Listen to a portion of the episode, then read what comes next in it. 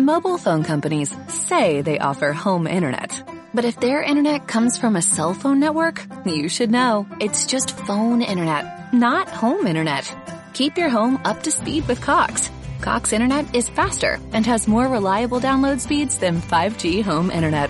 Cox is the real home internet you're looking for. Based on Cox analysis of Ookla speed test intelligence data Q3 2022 and Cox serviceable areas, visit cox.com slash internet for details. Bien, buenos días. Le invito a abrir las Biblias, por favor, en el libro de Apocalipsis.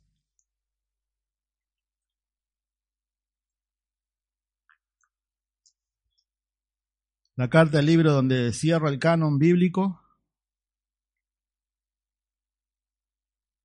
Hay un estudio en internet que el pastor MacArthur llama a modo de avión, viendo el Apocalipsis. Bueno, nosotros recién empezamos a despegar. Ni siquiera empezamos todavía a tomar vuelo. Y eso es lo que vamos a ver hoy. Versículo 4 al versículo 8, como ya se ha leído. Luego de ver, hermanos, la, introducción que vimos el domingo pasado, del versículo 1 al versículo 3, comienza en el versículo 4 ya en sí la carta, con un saludo muy corto. Eso va a ser el bosquejo hoy de lo que es el estudio. Un saludo, el título es Saludo, Salutación y Doxología. El título es una salutación y una doxología. Vamos a ver un saludo, vamos a ver una doxología a Cristo por lo que Él es, versículo 4 y comienza el versículo 5. Vamos a ver una doxología a Cristo por lo que Él hace. Luego vamos a ver en el versículo 7 y 8 dos afirmaciones enfáticas acerca del regreso de Cristo y acerca del poder de Dios. Pero como le decía, ¿no? Luego de la introducción de ver quién es el autor de la carta, para el propósito, como vimos el domingo pasado, a quién está destinado, cuál es el medio, Comienza la carta con un saludo de Juan, pero este libro no puede comenzar de otra manera siendo con una doxología. Quizá usted la, la, la, vio ahí en la Biblia, que es una doxología, generalmente siempre aparece al final de las cartas del apóstol Pablo. Una doxología es una expresión de alabanza. Eso es una doxología. ¿Sí? Son palabras de gloria. Doxo es gloria. ¿Sí? Logía es logo, palabras. Son palabras de honor, palabras de gloria. Y el apóstol Juan comienza este libro, la revelación, dándole toda la honra, todo el honor, toda la alabanza a quien es el protagonista de la carta, que es nuestro Señor Jesucristo. La persona de Cristo en toda su gloria. Por eso la carta Hoy vamos a ver como un resumen de todo lo que se va a exponer desde el capítulo 1 al capítulo 22. ¿Mm? Pero lo interesante, me quedó hermano, a modo de introducción, vamos a ver que ya desde el versículo 1 al versículo 20 del capítulo 1, eso luego se va a ir viendo domingo tras domingo, el Señor muestra toda su gloria, todo lo que realmente Él es, a su iglesia primero. Por eso usted vio en el versículo 1, dice, la revelación de Jesucristo que Dios le dio para manifestar a sus siervos, sus esclavos, las cosas que deben suceder pronto. Es por eso que a lo largo de toda la historia usted sea, aún mismo incrédulos, han leído Apocalipsis y no lo, no lo han entendido, porque el propósito que acá dice que la revelación de Jesucristo fue para manifestar a quién? A creyentes.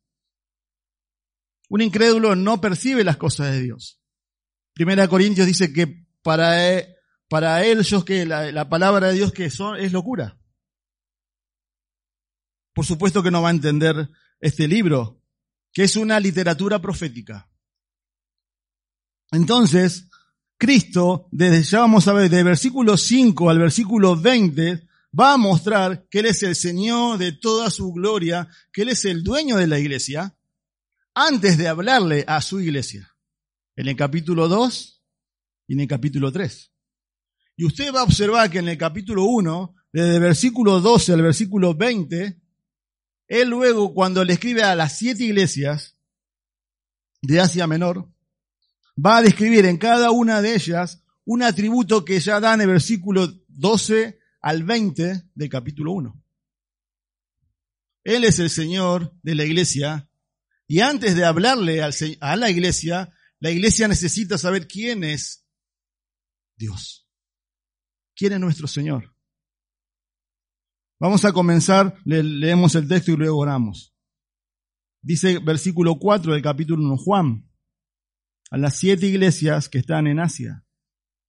Gracia y paz a vosotros, del que es y que era y que ha de venir, y de los siete espíritus que están delante de su trono, y de Jesucristo, el testigo fiel, el primogénito de los muertos, y el soberano de los reyes de la tierra, al que nos amó y nos lavó de nuestros pecados con su sangre y nos hizo reyes y sacerdotes para Dios, su Padre. A Él sea gloria e imperio por los siglos de los siglos. Amén. He aquí que viene con las nubes y todo ojo le verá, y los que les traspasaron, todos los linajes de la tierra harán lamentación por él. Sí. Amén. Yo soy el alfa y la omega principio y fin, dice el Señor, el que es y que era y que ha de venir el Todopoderoso. Padre, una vez más, necesitamos, Señor, de tu guía. Necesitamos del obrar del Espíritu Santo, Señor, porque esto es algo espiritual, Señor, cuando tu palabra es expuesta. Tu voz habla, Señor, pero necesitamos, Señor, que que realmente obres. Ayuda a nuestras mentes finitas, Señor, a entender a un Dios totalmente infinito, muchas veces incomprensible, Señor. Y ayúdanos a entender, Señor, y a adorarte lo que vamos a ver hoy, Señor, acerca de tu grandeza, acerca de lo que eres, pero también de lo que haces por nosotros. Te lo pedimos en el nombre de Jesús. Amén. Bien, vamos al versículo 4. Vamos a ver, ustedes tienen ahí hasta la palabra Asia que tiene dos puntos. Ese es el saludo. Dice, miren, Juan, a las siete iglesias que están en Asia. La carta comienza con el autor que vimos el domingo pasado, el autor humano, siempre el autor divino es el Espíritu Santo, que es el apóstol Juan. ¿Sí? El apóstol amado del Señor. El apóstol que estuvo con el Señor, uno de, los, de sus discípulos, el autor de primera, segunda y tercera de Juan y del Evangelio de Juan. Pero comienza él sencillamente diciendo Juan, no dice el gran apóstol, no, dice Juan, a las siete iglesias que están en Asia. Juan hace esto debidamente por la estrecha relación que él tenía a lo que les está escribiendo. A estas iglesias de Asia Menor, que no es Asia que hoy actualmente el mundo conocemos, sino que es Asia Menor, lo que hoy sería el país de Turquía. Esa era la zona de, de, lo que cual se está recibiendo, Asia Menor. Y Hechos 19.10 dice que bajo el ministerio del apóstol Pablo hubo muchas iglesias acá, en Asia Menor. No solamente estas siete que vamos a estudiar en detalle más adelante. Entonces Juan tuvo una estrecha relación Muchos dicen, comentaristas, que Juan también sirvió en la, en la iglesia de Éfeso, que era la iglesia, por así decirlo, madre de Asia Menor. Estas iglesias son, iglesias literales, son iglesias que existieron, que realmente fueron fundadas, que existieron, y que luego en el capítulo 2 y capítulo 3 el, el Señor se dirige a una tras otra particularmente. Pero luego de, ese saludo, de, lo que dice el autor, inmediatamente la carta ya comienza a tomar la doxología, o sea, las expresiones de alabanza a Dios, las expresiones de honor a Dios. Y miren lo que dice el versículo 4, vamos a leerlo de vuelta, por favor, eh, Fabián. Juan, a las siete iglesias que están en Asia, gracia y paz a vosotros, del que es y que era y que ha de venir, y de los siete espíritus que están delante de su trono. Bueno, usted dice ahí, este saludo es más que un saludo. Es una, es una bendición que da, pero lo interesante, observen el texto, por favor, es quién da la bendición a estas iglesias. A los creyentes. Dice, gracia y paz. Bueno, eso es una bendición, es un saludo muy característico del Nuevo Testamento. Gracia y paz, gracia y paz, gracia y paz. Gracia y paz a ustedes. Es más, cuando hemos estudiado las epístolas pastorales, usted dice gracia y paz y misericordia, agrega. Lo interesante es que es un, este saludo combina un saludo griego, la palabra gracia significa charis, que es un favor inmerecido de Dios hacia la humanidad. Y luego dice paz, que en el hebreo sale la palabra shalom. Pero llama la atención que siempre, observen el texto por favor, dice gracia y paz. Hay un orden ahí. Nunca dice paz y gracia. Bueno, pero ¿por qué? Porque la gracia y la paz se mencionan siempre en ese orden, porque la gracia de Dios es lo que hace que su pueblo pueda disfrutar de la paz con Dios. El favor inmerecido de Dios hacia los creyentes hace que nosotros podamos disfrutar de, estar en paz con Dios. Esa es la idea. ¿Sí? Pero es más que un saludo informal, puesto que ha, sido depositado a los creyentes de aquellos que lo proclaman. Miren, gracia y paz. Pero ¿quién da la gracia y la paz? A ustedes. Y ahí, ahí, miren, hay una triple fuente. Versículo 4. Dice, primero, del que es y que era y que ha de venir. Y de los siete espíritus que están delante de su trono, y de Jesucristo, el testigo fiel, el primogénito de los muertos y el soberano de los reyes de la tierra. Hay una bendición. Esto es llamado en teología la bendición trinitaria. Es la Trinidad, el Dios trino que está saludando, que está bendiciendo a los creyentes. Porque primero, el versículo 1, el versículo 4 dice, del que es y que era y que ha de venir. Ese es una referencia a Dios Padre. Juan, acá el apóstol, está parafraseando a Éxodo capítulo 3. El nombre de Jehová. Cuando Moisés tiene el encuentro con Dios en la salsa ardiente, ¿recuerdan? Luego dice, bueno, te envío a rescatar a mi pueblo. Y le dice, bueno, ¿quién es el que me envía? ¿Cuál es su nombre? Y él dice, yo soy el que soy. Eso significa en el hebreo el autoexistente. Lo que está haciendo acá Juan, la idea es que lo finito no puede concebir lo eterno en términos que no sean temporales.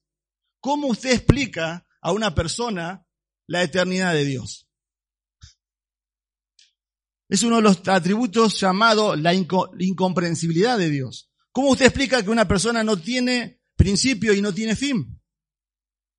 Entonces lo que está haciendo acá el apóstol Juan es utilizar el nombre de Dios en términos cronológicos, pero para lo que destaca es la eternidad de Dios, el autoexistente. Él es el mismo en todas las edades.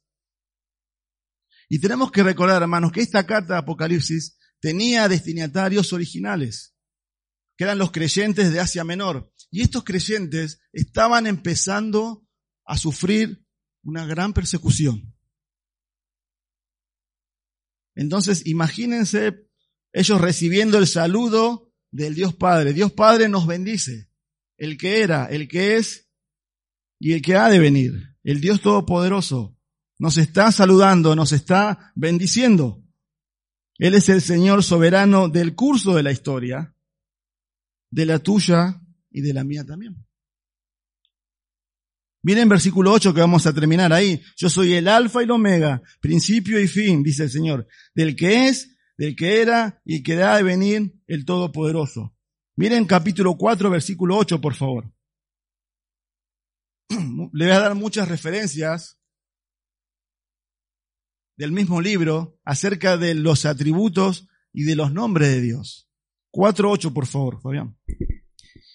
Y los cuatro seres vivientes que tenían cada uno seis alas y alrededor y por dentro estaban llenos de ojos. Y no cesaban día y noche de decir, Santo, Santo, Santo es el Señor Todopoderoso, el que era, el que es y el que ha de venir. Capítulo 11, versículo 17, diciendo, te damos gracias, Señor Dios Todopoderoso. Vieron como que va el libro de Apocalipsis, como que va revelando los nombres de Dios y sigue y sigue y sigue, y hay una continuación de los nombres, de cómo es Dios. Te damos gracias, Señor Dios Todopoderoso. Le estoy leyendo Apocalipsis 11, 17. Del que es y que eras y que ha de venir. Porque has tomado tu gran poder y has reinado una doxología a Cristo por lo que Él es. Así comienza este libro. estas bendiciones vienen de parte del Padre. Esa es la traducción de la nueva versión internacional. Dice, vienen de parte de, de parte de, de parte de. Luego el texto sigue. Capítulo 4, versículo 4, por favor. Acá estamos en quién está dando la bendición a los creyentes. Es Dios el Padre, del que era, del que es y que ha de venir. Luego dice, y de los siete espíritus que están delante de su trono. Bueno, ¿quiénes son estos siete espíritus? Comenzamos a interpretar Apocalipsis. Bueno, no lo especifica, no da el significado, pero el contexto, escuche bien esto, y las referencias del Antiguo Testamento nos va a dar la interpretación. Del que era, del que es y que ha de venir es el Dios Padre. Versículo 5, el contexto dice que es y de Jesucristo el testigo fiel. Dios Padre, Dios Hijo, y en el medio está Dios Espíritu. Pero ahí dice, da una referencia al Espíritu Santo, dice, observen el versículo 4, y de los siete espíritus que están delante de su trono. ¿Por qué lo llama así? No son siete espíritus. Acá hay una conexión, hermanos, con el Antiguo Testamento. Y ya les aclaro algo, no solamente para esta predicación. El Apocalipsis tiene mucha profecía del Antiguo Testamento. Tenemos que interpretar Apocalipsis pero ¿saben lo que pasa? A nosotros no nos gusta el Antiguo Testamento. No leemos el Antiguo Testamento. No estudiamos el Antiguo Testamento. Y las profecías del Antiguo Testamento, Daniel, Ezequiel, Zacarías, hacen referencia a lo que está Apocalipsis.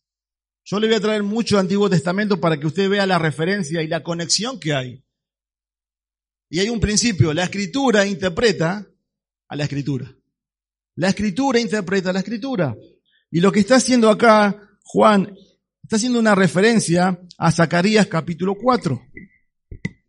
A Zacarías capítulo 4, donde hay una visión de hay un candelero y tiene siete lámparas. Y Zacarías capítulo 4, el contexto, está haciendo referencia, vayamos por favor, no estamos apurados, ¿eh? Hoy es día del Señor, estamos leyendo la Biblia. Zacarías capítulo 4, para que usted lo vea. El contexto está haciendo referencia al Espíritu de Dios, al Espíritu Santo. Zacarías capítulo 4, miren versículo 2 al 8, por favor, Fabián. Y me dijo, ¿qué ves? Y respondí, mirando he aquí un candelero todo de oro, con un depósito encima, y sus siete lámparas encima del candelabro, y siete tubos para las lámparas que están encima de él. Y junto a él dos olivos, el uno a la derecha del depósito y el otro a su izquierda. Proseguí y hablé, diciendo a aquel ángel que hablaba conmigo, ¿qué es esto, Señor mío? Y el ángel que hablaba conmigo respondió y dijo, ¿no sabes qué es esto? Y dije, no, Señor mío. Entonces respondió y me habló diciendo, esta es la palabra de Jehová a Zorobabel, que dice, no con ejército ni con fuerza, sino con mi espíritu, ha dicho Jehová de los ejércitos. ¿Quién eres tú, oh gran monte? Delante de Zorobabel serás reducido a la llanura. Él sacará la primera piedra con aclamaciones de gracia, gracia a ella. Vino a palabra de Jehová a, mí diciendo. Vieron el versículo 2, dice que hay un candelabro de oro con un depósito encima y hay siete lámparas encima del candelabro. Eso es llamado una menorá judía. Es un símbolo muy característico de ellos. Eso está en el Parlamento, eso está en, varias partes de Israel. Es, es un símbolo de ellos. Es un candelabro y tiene siete lámparas. Lo que está haciendo referencia es que no son siete espíritus. Ellos están viendo una sola lámpara y ahí está el, texto muy conocido que nosotros decimos, no es con ejército ni con espada, sino con tu Santo Espíritu. Es el Espíritu Santo de Dios. Lo que sí vamos, volvamos a Apocalipsis, hay un simbolismo acá, pero acá hay una conexión. Porque vamos a ver que en Apocalipsis hay un número que se repite mucho y que es clave, que es el 7. Miren, les leo. Hay siete iglesias, hay siete espíritus, hay siete sellos, hay siete copas, hay siete candeleros, siete lámparas, siete cuernos, siete ojos, siete ángeles, siete trompetas, siete truenos, siete mil, siete cabezas, siete coronas, siete reyes, siete años de juicio, siete yo soy de Cristo. El siete representa la perfección, la plenitud, el 6, que vamos a ver más adelante, representa la imperfección, que es el hombre. Es, es un simbolismo, pero hay una interpretación. Lo que está hablando acerca de la, de la plenitud del Espíritu Santo. El Espíritu Santo está saludando, está bendiciendo a los creyentes. Es algo impresionante. La Trinidad, el Dios Trino, está saludando, está ocupándose de los creyentes que están en el contexto sufriendo. Pero observen el versículo 5.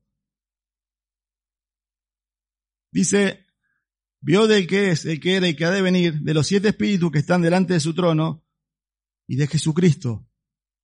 Y da tres descripciones. El testigo fiel, el primogénito de los muertos y el soberano de los reyes de la tierra. Juan termina este saludo del Padre, del Espíritu Santo y ahora abarca al Hijo. ¿Observaron la descripción que hace Juan del Señor? Hace más que el Padre y hace más que el Hijo. ¿Por qué? Por la sencilla razón de que Apocalipsis, el centro es Cristo. El centro es Jesucristo. Él es toda, a él se le da toda la gloria, todo el honor, toda la magnificencia. Él está sentado en el trono. El trono, todo gira alrededor del trono, todo lo, alaban, lo adoran a Él. Por eso hacen más descripciones de Él. Y acá miren las descripciones que hace. Comienza con siendo el testigo fiel. Jesucristo es el testigo fiel. Bueno, hay muchas referencias en cuanto a esto de la escritura. Solamente se las digo para los que anotan. Salmo 89, 36, Isaías 55, 4, Juan 3, 11 al 32, Juan 8, 14, Primera de Timoteo 6.13, primera Juan 5, 7 al 10. Un testigo habla de algo que vio. ¿Alguna vez fuiste testigo de algo? Te llaman a testificar por lo que viste. La idea acá que él es testigo está apuntando que el Señor Jesucristo es el mejor intérprete, el que mejor puede dar testimonio del Padre. ¿Saben por qué? Porque ha coexistido siempre con Él. ¿Quién es el que mejor nos puede hablar de Dios Padre? El Señor Jesucristo. Por eso Él dijo en Juan 3, 32, y lo que vio y oyó, esto testifica. Y nadie recibe su testimonio. El que recibe su testimonio, este testifica que Dios es veraz. Él es el mejor que nos puede hablar del Padre, de cómo es Dios. Y muchas veces en su ministerio terrenal él ha dicho, el que me ha visto a mí, ha visto al Padre. Yo soy el mejor intérprete de Dios. Yo soy el que mejor puede testificar de cómo es Dios. Pero hay una referencia que dice que Él es el testigo fiel. Y esa palabra en Apocalipsis es, clave, porque habla acerca, de ahí viene la palabra en el castellano que nosotros conocemos como mártir.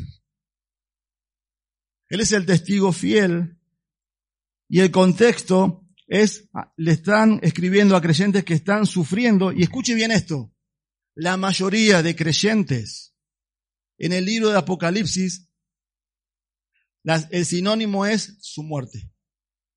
Lo vamos a ver. La mayoría de los creyentes en Apocalipsis, los que se convierten en la tribulación y en la gran tribulación, el precio va a ser morir. Por eso, miren ahí, 2.13. Apocalipsis 2.13.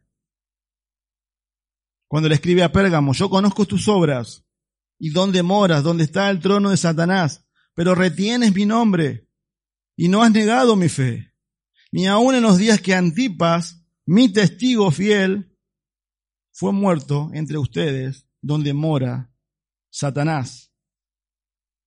O sea que él, Jesucristo, no solamente es el que mejor nos puede dar testimonio del Padre, sino que Él representa el ejemplo de fidelidad y firmeza hasta la muerte. Imagínense a lo que le están escribiendo la audiencia original. Sufrir por Cristo, ser mártir por Cristo.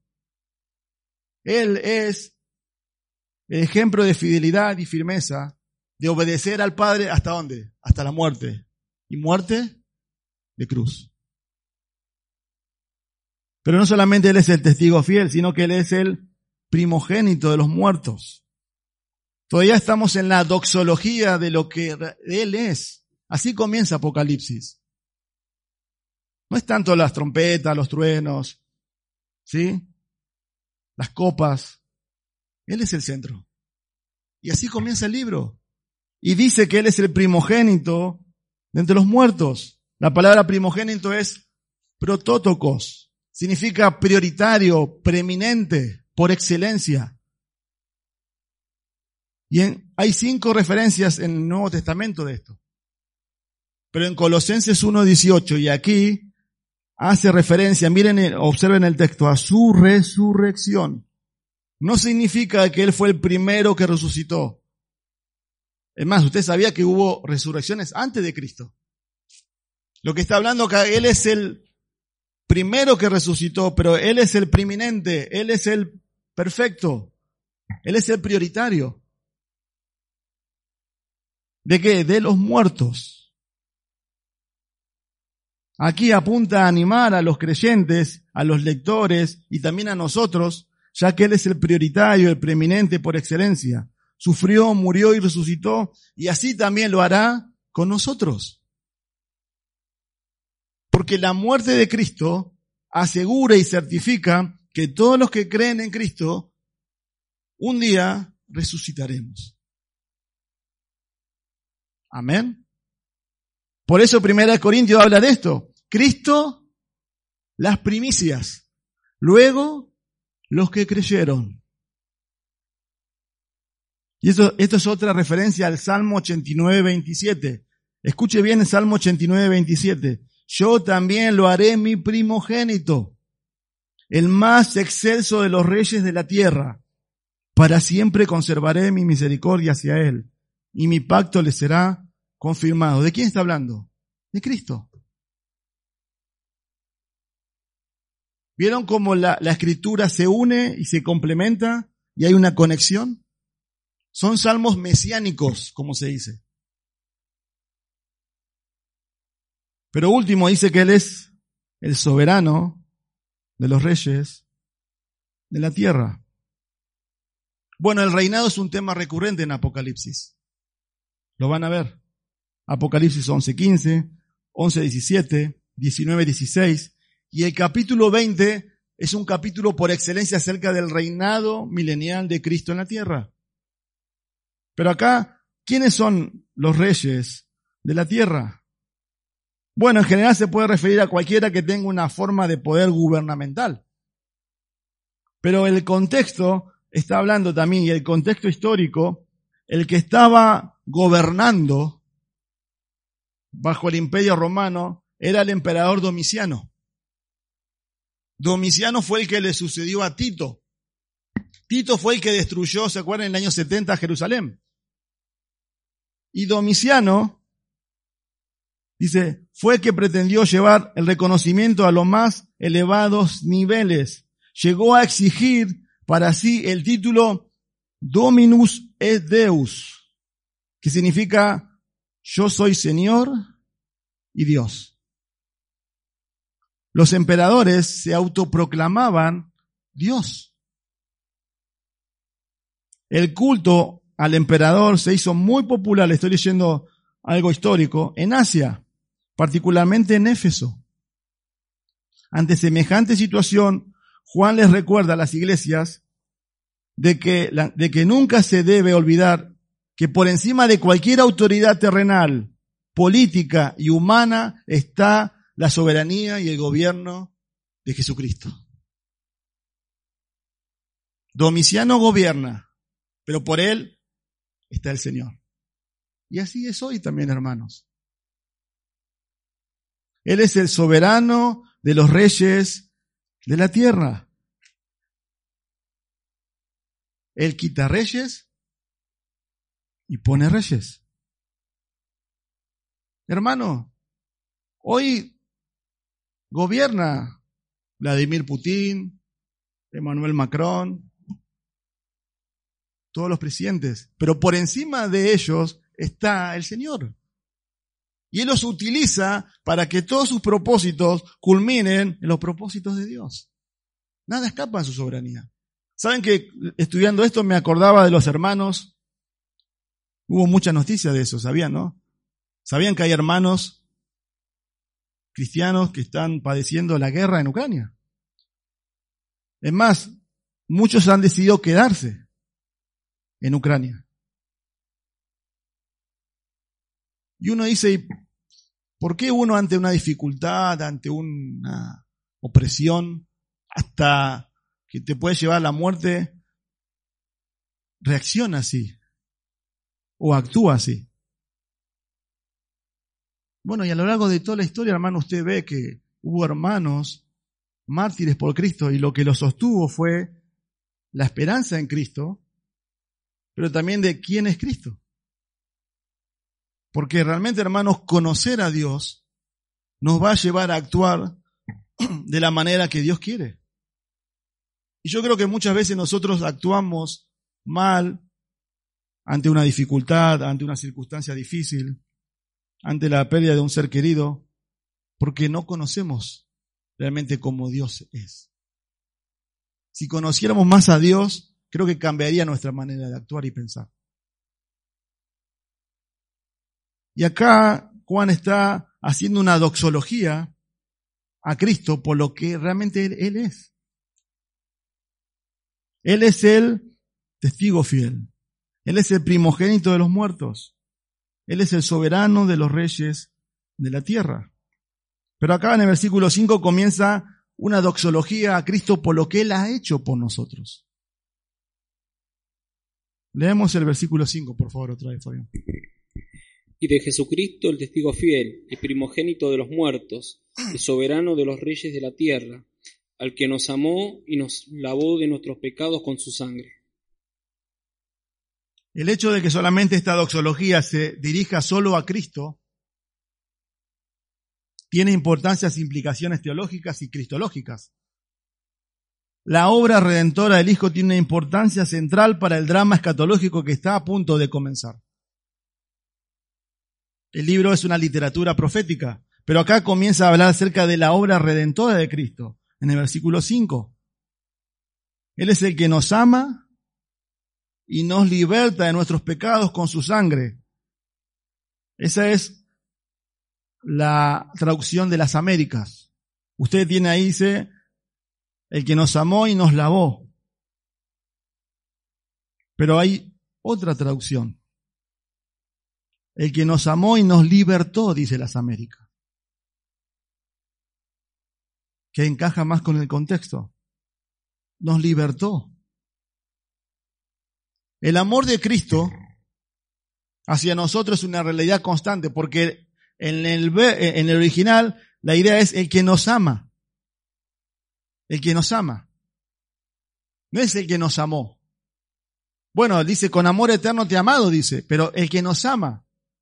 Pero ese amor de Dios se expresó, ese amor supremo, fue en el acto redentor del Calvario. Ese fue la mayor expresión del amor de Dios. Y la sangre de Cristo, que hoy recordamos, fue el precio de la liberación de su pueblo. El interés de Juan, hermanos, acá, miren el texto ahí, no está en que nuestros pecados hayan sido lavados, sino que en la muerte de Cristo nos libra de la servidumbre y del sufrimiento que esto acarrea en nuestras vidas. Por eso la, mejor traducción es las que nos libertó. La doxología pasa a enfocar lo que Cristo hace de sus redimidos por su obra. Miren, estamos todavía en el versículo 5. Versículo 6. Nos amó, nos libertó con su sangre y nos hizo reyes y sacerdotes para Dios nos constituyó un reino de sacerdotes. Y la imagen que Dios trae acá es Éxodo 19, Dios estando en el monte Sinaí, y le dice a Israel, yo haré de ustedes una nación de reyes y sacerdotes.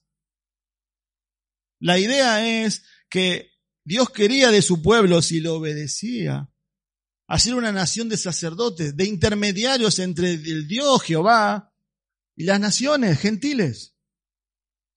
Por eso alguien que quería adorar a Dios, al Dios Jehová, al Dios vivo y verdadero, tenía que ir a dónde? A Jerusalén. Por eso el, el etíope a dónde fue? A Jerusalén. Y si usted ve el templo, hay un, el templo de, el templo de judío, hay un lugar donde está el patio de los gentiles. No podían acceder ellos tampoco. Pero acá Dios lo que está diciendo es, Dios a nosotros los creyentes nos ha constituido, esa es la idea acá. El verbo nos ha hecho es constituyó.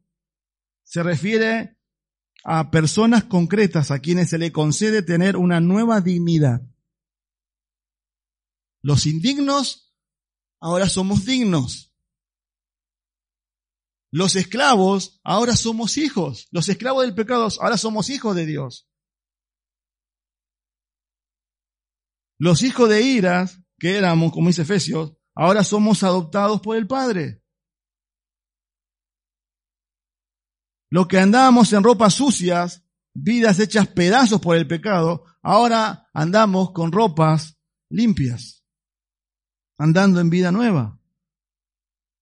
Lo que antes vivíamos para nosotros mismos, ahora podemos vivir para Dios. Él nos ha hecho reyes y sacerdotes para Dios su Padre. ¿Y cómo no se le va a dar la gloria? Dice el versículo 6. ¿A quién? A Él. La gloria, el imperio por los siglos de los siglos. Amén. Ahora somos dignos. Pero hermanos, queremos empezar a aplicar esto e implicar también. Porque ante la adversidad, la prueba, la aflicción, surque la queja, el descontento, ¿no? ¿O me pasa a mí solo? ¿Usted no se queja? ¿No, no se pone descontento? Situación difícil, problemas económicos, problemas... Y decir que Dios es soberano, bueno, lo sé.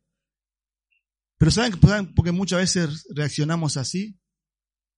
Porque muchas veces creemos que merecemos más. Y yo no lo voy a decir, pero mis actos lo dicen. Yo creo que merezco un mejor auto. Yo creo que, creo que merezco una mejor casa. Yo creo que merezco una mejor universidad. Yo creo que merezco un mejor colegio. Yo creo que merezco un mejor trabajo.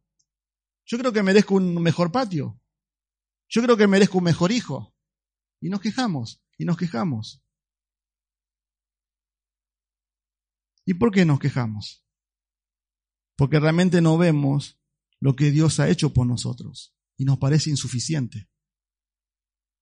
Y miren lo que ha hecho, ¿no? Primera de Pedro 2.9 dice, pero ustedes sois linaje escogido. ¿Quién los eligió? Dios. Real sacerdocio. Nación santa. Pueblo adquirido por Dios. Él nos adquirió. ¿Para qué? Hay un propósito, para que anunciáis la virtud de aquel que os llamó. ¿De dónde? De las tinieblas nos llamó el Señor. ¿De dónde nos llamó? De las tinieblas. A su luz admirable. Dios no ha hecho nada por mí. Ante la queja, ante la adversidad, ¿a Dios no le importa? ¿Dios no sabe lo que me está pasando? Bueno, hermanos, veamos lo que Dios ha hecho por nosotros. Y la doxología concluye atribuyendo a Cristo la gloria, el dominio. La gloria significa alabanza y honra. Dominio connota poder y fortaleza. Estas dos cosas se mencionan también en la doxología a Dios, que vamos a ver, y al Cordero de Dios en Apocalipsis 5.13. Pero esta declaración, escuche bien, representa tanto una confianza, afirmación acerca del Cristo exaltado, como una exhortación a considerar de un modo acorde con esta dignidad. ¿Se lo tradujo? Él es el exaltado, pero, en mí tiene que haber una consideración realmente. ¿eh? ¿A quién yo estoy adorando? Y amén es una transliteración de la palabra hebrea que significa que así sea. Si usted no lo sabía, cuando decimos amén, la idea es que así sea. Pero miren versículo 7 hay una afirmación enfática del regreso de Cristo. Hay una afirmación enfática del regreso de Cristo. Fabián, por favor. He aquí que viene con las nubes, y todo ojo le verá, y los que le traspasaron, y todos los linajes de la tierra harán lamentación por él. Sí, amén. Bueno, hermanos, ahora sí el avión empezó a, a despegar. ¿Por qué? Porque es el primer versículo de Apocalipsis que hace una referencia escatológica. El primer versículo del oráculo profético. Acá está profetizando, está diciendo algo que todavía no pasó. Está profetizando algo. ¿Qué está diciendo? Bueno, pero también, ojo, lo relaciona con la obra expiatoria. Con lo que nos amó y nos libertó. Y ahora dice aquí que viene con las nubes. Y todo ojo le verá y lo que les traspasaron, y todos los linajes de la tierra harán lamentación por él. Sí, amén. Comienza el texto diciendo, he aquí. Esa frase, he aquí, está, usted lo va a ver en Apocalipsis más de 20 veces. Significa de llamar la atención. Hey, fíjate, he aquí. La idea es que preste atención tu mente, pero también tu corazón. He aquí. Que viene con las nubes y todo ojo le verá. Bueno, usted dice, seguramente sí, ¿cómo será eso? ¿Cómo, ¿Cómo será ese evento? Bueno, acá el texto dice que viene con las nubes y que todo ojo le va a ver. Los detalles no lo sé. Pero el punto está acá que no está tanto en el detalle, sino en cómo viene Él, en gloria en gloria. Lo que sí dice que va a ser un acontecimiento universal, porque todo el mundo lo va a ver. Y acá hay un contraste con su primera venida. ¿Se entiende? ¿Cómo vino el Señor? Humilde. Un bebé. En una aldea desconocida. En un pueblo casi desconocido mismo por Israel. Belén, naciendo entre animales, entre unos pocos. Pero esta, su segunda venida, va a ser, dice, en gloria. Y todo ojo le verá. Todo el mundo va a ver la gloria de Cristo. Y esto también, hermanos, es una referencia, acá también hay una referencia a Daniel capítulo 7. 13, y también a Zacarías capítulo 12, 10. Por eso les digo, hay mucho Antiguo Testamento en Apocalipsis. No solamente el Nuevo Testamento profetizó de la venida de Cristo, sino también el Antiguo Testamento. Y por tiempo no, no, no les voy a decir, pero Daniel capítulo 7 hay una visión de Daniel, donde hay cuatro bestias, donde está el anciano de días.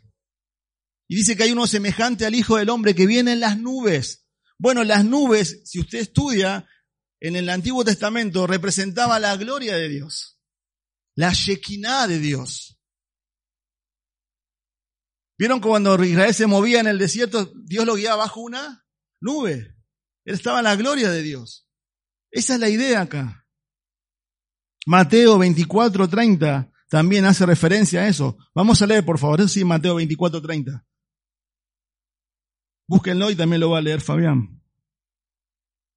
La idea es que la manifestación de Cristo será abierta y ante todos. Entonces aparecerá la señal del Hijo del Hombre en el cielo, y entonces... Mateo 24:30.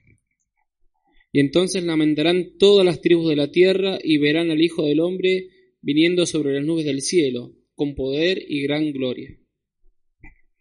Y aquí que viene con las nubes y todo ojo le verá. Y acá hay dos grupos, observen, y lo que les traspasaron, punto y coma.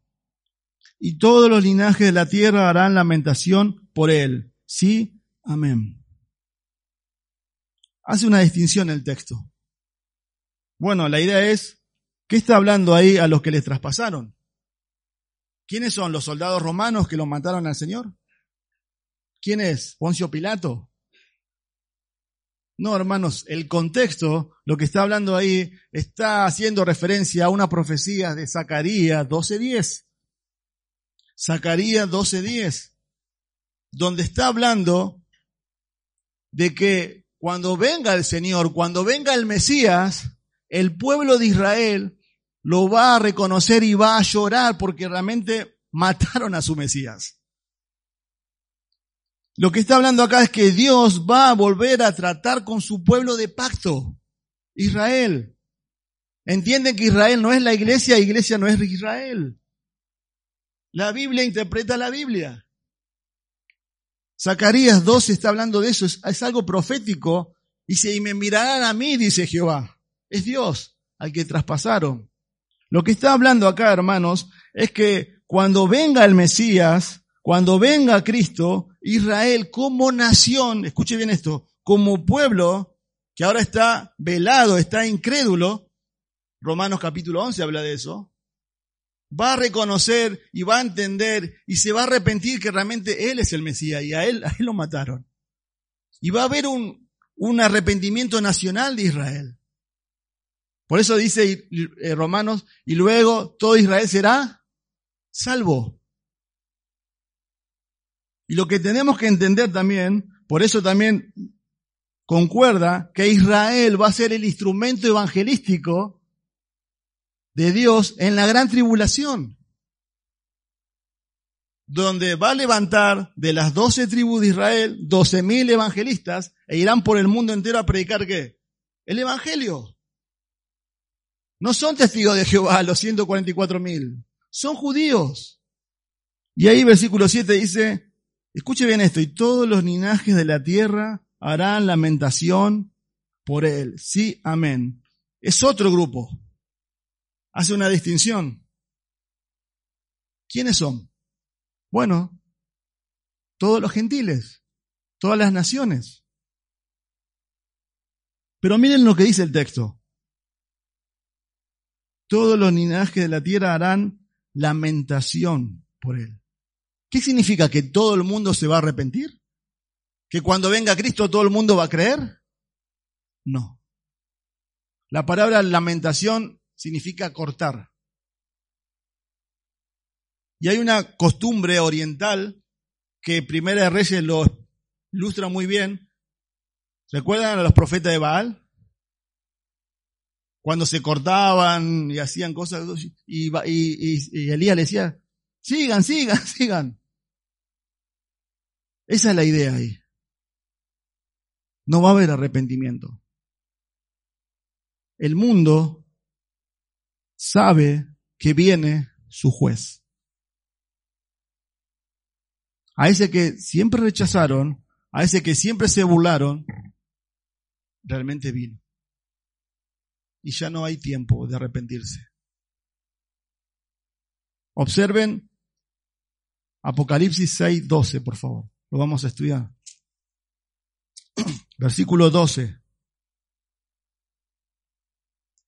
Es terrible esto. Por eso en Apocalipsis vamos a ver cosas inimaginables que solamente las vamos a ver porque Dios las quiso revelar. Miré cuando abrió el sexto sello y aquí hubo un gran terremoto y el sol se puso negro como tela de silicio y la luna se volvió toda como sangre. Y las estrellas del cielo cayeron sobre la tierra como la higuera deja caer sus higos cuando es sacudida por un fuerte viento.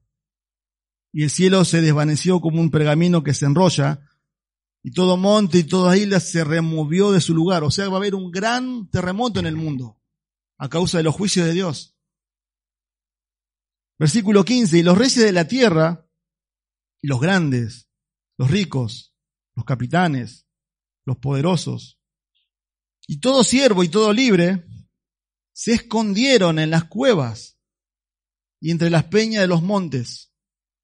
Y decían a los montes y a las peñas, caen sobre nosotros y escóndenos del rostro de aquel que está sentado sobre el trono y de la ira del cordero.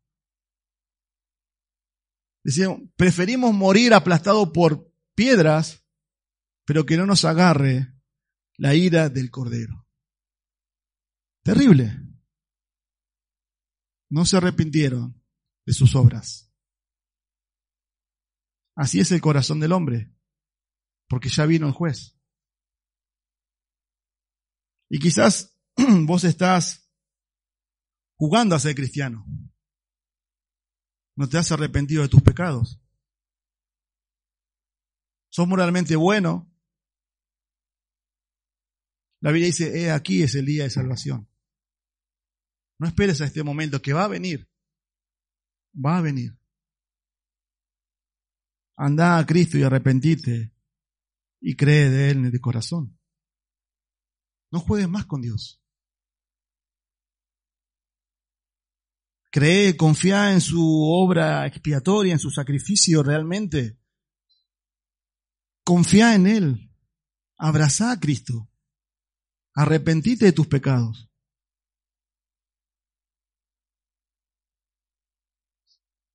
Hermanos, la idea acá es que ante ese inminente regreso, los no creyentes se lamentarán por el juicio que les acarrea haberle rechazado. Pero termina el versículo 8 con una afirmación enfática del poder de Dios. Versículo 8. Fabián, por favor. Yo soy el alfa y el omega, principio y fin, dice el Señor, el que es y que era y que ha de venir, el Todopoderoso. Parece que este texto está desconectado de lo que recién vimos. Yo decía, ¿qué tiene que ver con lo que vimos? Que Él viene, que todo ojo le verá, habla de Israel, habla de las naciones paganas, habla de que no se van a arrepentir. ¿Cuál es la conexión? Lo que está diciendo es, si piensan que no, esto no puede pasar o no va a ocurrir, quien está a cargo de todo esto soy yo. Miren lo que dice, yo soy el alfa y el omega. Yo soy el principio de todas las cosas. Por medio de estos títulos descriptivos, Él está diciendo, ¿no? Que Él es el Todopoderoso. Él está subrayando su eterna soberanía a fin de animar a los cristianos de Asia Menor que están experimentando persecución por causa de Cristo. Él es el soberano, Él es el Todopoderoso. Ese título es utilizado 12 veces en el Nuevo Testamento, pero nueve están en Apocalipsis. Él ejerce control sobre todas personas, escuche, objeto y suceso. Nada escapa de su control, ni siquiera una molécula. Yo soy el principio y el fin. Yo soy el alfa y la omega. Está usando el abecedario griego. Yo soy la A y la Z. Esa es la idea. El que es, el que era y que ha de venir. Nada escapa al Dios Todopoderoso. Él todo lo controla. Él todo ejerce dominio. Él es el Dios de la historia. No solamente de la historia, porque a veces creemos que es la historia secular. No, la historia es la historia de Dios, hermano. Lo que está pasando escapa de la soberanía de Dios. La pandemia no escapó de la soberanía de Dios. Pero a veces nosotros como cristianos vivimos como que si Dios no lo controlara todo. ¿O no? Y eso es lo que está diciendo. Si piensan que esto no va a ocurrir en, a lo largo de todo este libro, yo estoy a cargo de cada acontecimiento.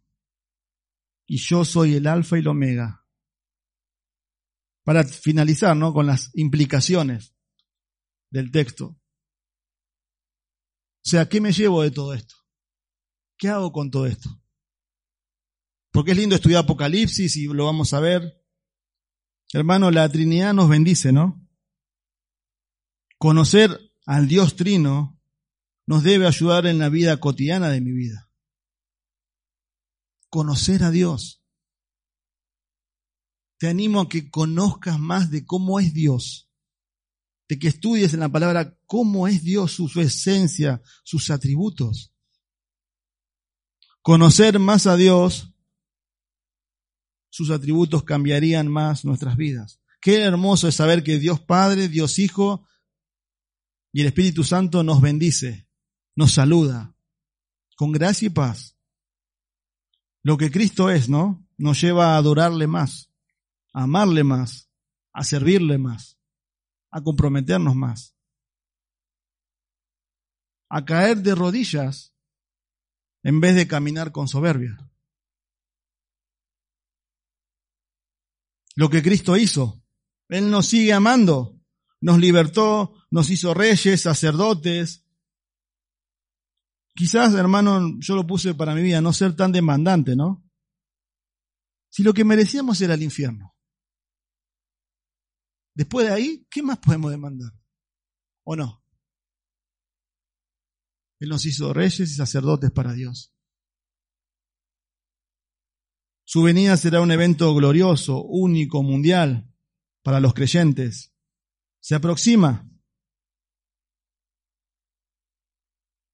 Creo que también la idea de no veamos todo lo que está pasando en el mundo a la luz de, de lo terrenal, ¿no? Sino ver un poquito más arriba. Todo lo que está pasando es porque el Señor viene. Hermano, el Señor viene. Amén.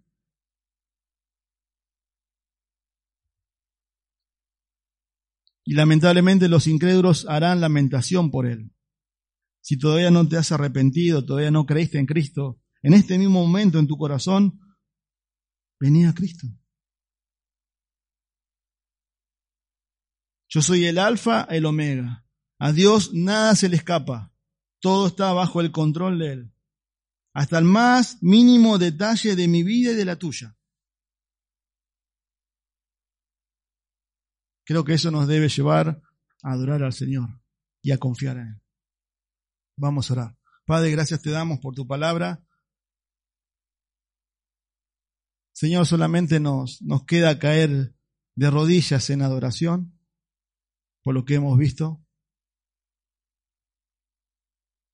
A veces, Señor, pensamos que Apocalipsis, el tema, el centro era otro y nos estás enseñando y nos estás humillando entender, entender, Señor, que este libro habla de ti, de cómo eres, de lo que has hecho, de tu venida, de cómo será.